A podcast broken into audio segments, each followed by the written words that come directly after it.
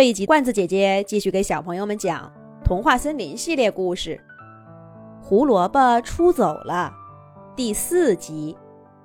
这浣熊客商啊，一走就是好几天。童话森林里倒是迎来了一年一度的丰收庆典。往年的这个时候，狮子兔是绝对的主力，他总是拿出一筐又一筐的胡萝卜。招呼着大家帮他做胡萝卜饼、胡萝卜蛋糕、胡萝卜果汁，要什么就有什么。狮子兔历来大方，丰收大会嘛，当然是开心最重要。今年开开心心的庆祝，明年才能有更好的收成。可是今年，当大家找到狮子兔，商量着庆典安排的时候，狮子兔却明确表示，今年的胡萝卜一根都不能拿出来，而且他还说自己已经没有口粮了，大家要接济他。这话把伙伴们都说愣了。前几天不是还满满登登一仓库的胡萝卜吗？这么快就吃完了？难不成狮子兔变成了个大肚汉？可大家仔细一看，狮子兔瘦了一大圈儿，看起来也蔫巴巴的，完全没有了从前那副活泼泼的样子。狮子兔，是不是剩下的胡萝卜也离家出走了？你怎么没告诉大家呀？杨小妹紧张地问道。狮子兔摇了摇头，转身打开了仓库的大门。大家看到那仓库里还是满满的胡萝卜，那又是怎么回事呢？自己的胡萝卜不吃，倒来跟大家要吃的，伙伴们又糊涂了。这时候，狮子兔一五一十的把浣熊课上的话说了一遍，并且表示他绝不会吃掉一颗有生命的胡萝卜。狮子兔讲完，星星博士先跳脚了。这简直是一派胡言呐！这根本就不符合科学规律。狮子兔，你怎么会相信这样的话？放着好好的胡萝卜不吃，难道眼睁睁的看着它们坏掉不成？不，我在等浣熊客商的消息。要想办法把他们送回精灵世界。狮子兔说的义正言辞，他坚信自己在做一件正义的事儿，善良的事儿。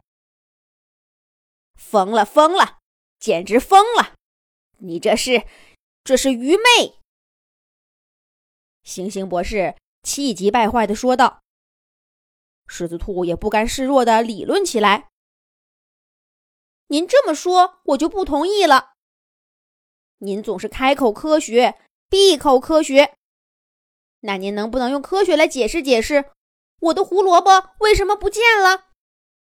这，这不是线索不足吗？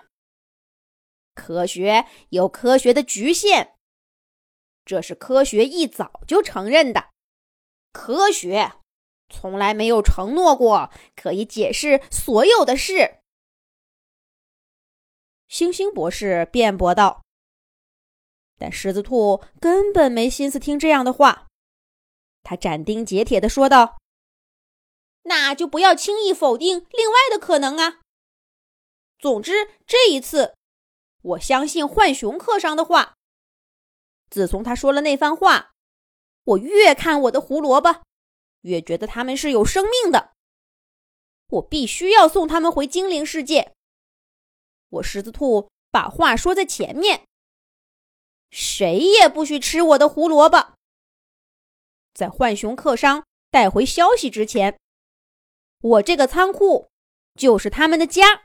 至于我的口粮嘛，大家来帮忙想办法。狮子兔说的呀，理直气壮。这一次，杨小妹第一个站出来支持。三只松鼠兄弟本来将信将疑，可嘀嘀咕咕的商量了一阵子，也表示了赞同，还说服了小熊笨笨。大象伯伯想说点什么，可是看看大家的样子，欲言又止。小飞鼠的眼睛飞快的转了转，拉着星星博士说道：“要不咱们先不讨论这些。哎，狮子兔，你看，这儿有一仓库的胡萝卜呢。送他们回精灵世界也不是件小事儿。我看这样，等那位浣熊客商带回了消息，你就告诉我们，大家都来帮忙。”是不是啊，行星博士？小飞鼠说着，飞快的冲星星博士使了个眼色。星星博士也默不作声了。但这一切，狮子兔并没有看到。他听了小飞鼠的话，立刻高兴起来，拍着手跟杨小妹商量起具体的安排来。又过了两天。这浣熊客商再一次出现在了狮子兔的胡萝卜园，他会带回来什么消息呢？咱们下一集讲。